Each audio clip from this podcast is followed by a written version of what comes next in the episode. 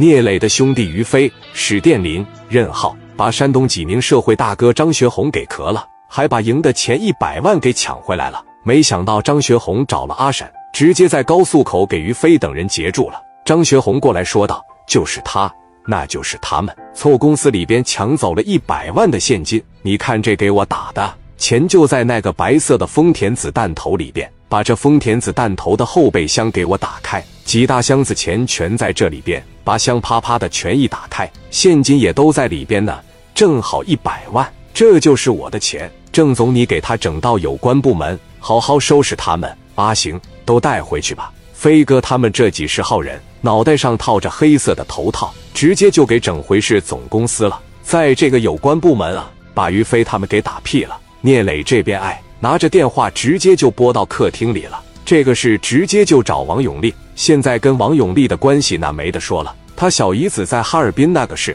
聂磊给办的相当妥当。王永利现在对聂磊也是有求必应了。威力哥，你在没在客厅啊？我在客厅呢，你帮我找一下济宁的市局呀。于飞让人给抓进去了，他跟老刘过去耍米去了，赢了点钱，然后不让他拿走，还把于飞给揍了。我这边直接派过去点兄弟帮助于飞要回来一百万，走的时候在这个高速口上啊。被阿 Sir 抓了回去，现在应该正在有关部门挨揍呢。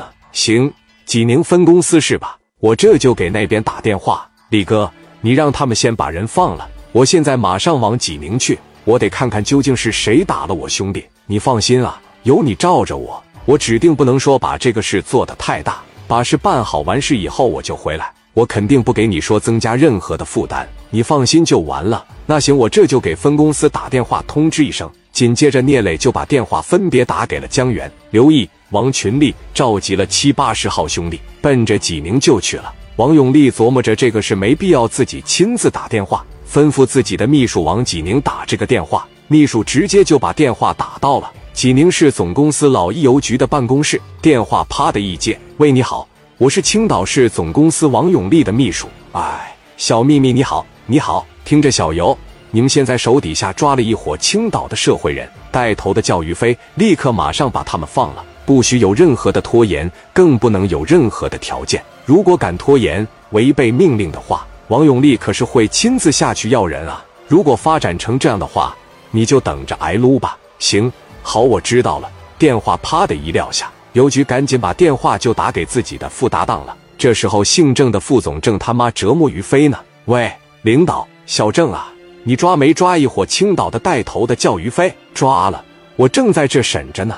邮局说把人马上放了。小郑心中一合计，我放人倒是可以，但是我不能和钱有仇啊。我前脚把人放了，我还怎么和张学红要钱呢？到嘴的鸭子我不能让它飞了呀！直接说道：“邮局啊，这个事不是你想象的那么简单。于飞带着几十号人去人家公司里边抢劫，金额达到了一百万元。”并且对着受害人大打出手，打得很严重，属于重伤级别，情节十分恶劣。邮局一听就明白啥意思了，这副总这是不想放人，指定是吃到甜头了。邮局比这个副总更腐败，他也想吃点。俩人他妈一个比一个财迷，说道：“既然这个是这么严重的情况下，上有政策，下有对策，你也别叫我为难，想让我睁只眼闭只眼，我得见着点实诚东西啊。”我呢想办法来一招瞒天过海，你呢就不要再打他们了，吓唬吓唬都得了，关几天让他们知道害怕就行了。